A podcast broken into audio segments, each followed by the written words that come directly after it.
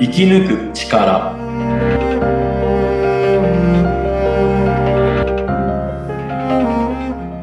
こんにちは、川口天満です。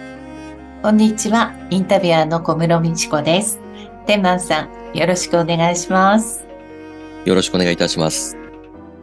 はい。えー今回はですね、新たに、あの、またこれも素敵なシリーズになるのではないかなということで、えー、天満さんはね、いろいろ、あの、教えや言葉や、ね、あの、深くいろいろご存知なので、そんな天満さんにですね、漢字についてですとか、熟語、ことわざ、はい。このあたりをちょっと深掘りして、あの、まあ、もちろん皆さんもね、いつも毎日のように見る感じだったりね、えー、まあ、ことわざ、熟語、それにまあ実はこんな隠された素敵な意味があるんだよというところを知っていただくと、まあ、ね、あのー皆さんからもっとたくさんの方に広めていただくもよし、はい。あの、日々のね、生活に何かそれを知ったことで、ちょっと潤いを与えていただくのもいいのではないかなというふうに思います。はい。はい。今日はですね、その中で、えー一つの漢字に、はい、スポットを当てて、天満さんにお話しいただきたいなと思うんですが、はい。その漢字は、そうですね。はいえー、そうですね。うん今日は、えー、朝、朝。はい。朝、うん、はい朝。朝。ね、よく目にしますね。あの、そうですね。 はい。あの、まあ、長、長官だったりとかね、新聞にも出てますし、そうです ね。う朝。ん。そうですよね。はいまあ、朝日とか、うん。あの、まあ、ニュースなんかでもきっと出てきている字ではありますよね。うん。はい。こそうのですね朝、ね。はい。うん。これにはどんな意味が隠されてるんでしょうはい。まあ、まず漢字の成り立ちというか、えうー、はい。とつき10日とうん。分解できるんですけど、ああ、バラバラ10に、はい、はい。10に、月に、はい、日に、下また10との月に、間の日ですね。はい。ああ、はい。とつき10日というと、はい。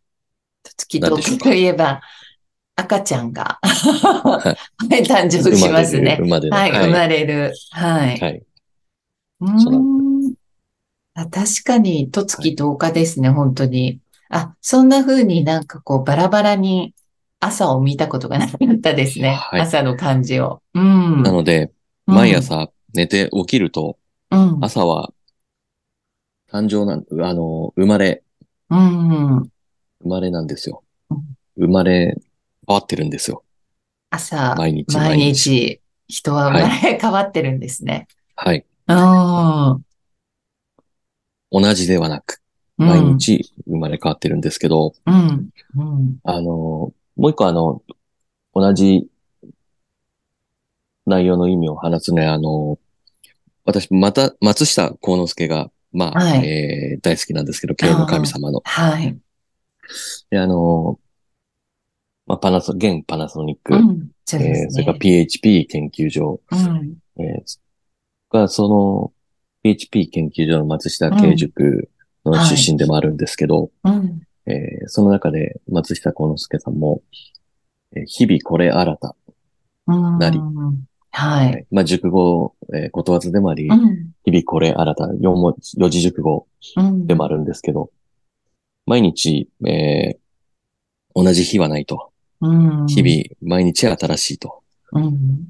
つまり、あの、例えば正月、一年に、えー正月はうん。元旦として、はい。えー今年はこういう日にし よう。はい。去年はこうだった、うん反省して、来年はこういう年にしよう。明明日からこういう日にしよう。って一そう年ですねに一回は思うんですけど、はい。必ずなんか、あのー誓いを立てる、はいま。すよね。ちょっと3日ぐらいではい忘れてしまうこともあるんですが。はい。これを確かに日々しなくてはいけないんです。うん。うん。はい昨日は、えーこういうことを失敗した、こういうことを言ってしまった。うんで、明日は、それをこういうふうにしようんう。毎日毎日が、えーそういう気持ちで臨まなくてはいけないですよ。確かに、朝はい、生まれ変わっているんですもんね。そうですね。うん。そういう気持ちで臨まないうと、ん今日もまた同じだ。明日もまた同じだ。うん。違うんですよ。はい。節目節目は、あの、例えば小学校に上がるとき、中学校に上がるとき、えーだんだん、そのスパンがこう、最後は社会はい。でこうなって、長くなってったときに、その新鮮さ、うん。っていうのがこうはい。どんどん、一年だけじゃなく、もっと遠くな、うん長くなっていってしまうんで、うんありますね、それはは。確かに。うん。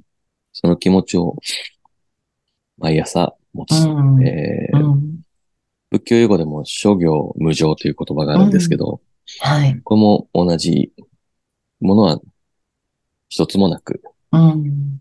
毎日というか一秒一秒移り変わっていく。うん。はい。うん。そうなんですよ。その、すべて、えーの、そ今話した言葉、